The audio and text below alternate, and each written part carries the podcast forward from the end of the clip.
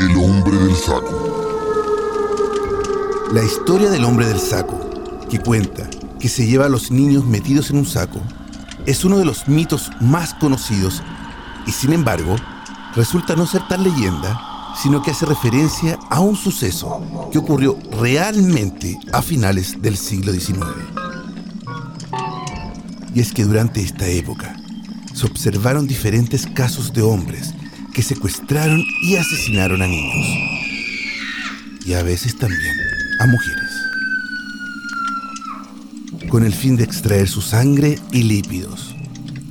Para venderlas y utilizarlas como elementos curativos.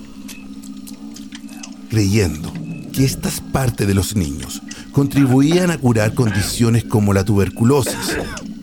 Un ejemplo fue el de Francisco Leona, el cual, junto a su cómplice y su cliente, fue condenado a muerte tras asesinar a un niño por estas razones. ¿Y tú? ¿Has corrido del viejo del saco? Esto fue Mito o Leyenda. En el cartel paranormal de la Mega. Soy Chris Machilian y pueden seguirme en Instagram como arroba Machilian. Buenas noches. Thank you.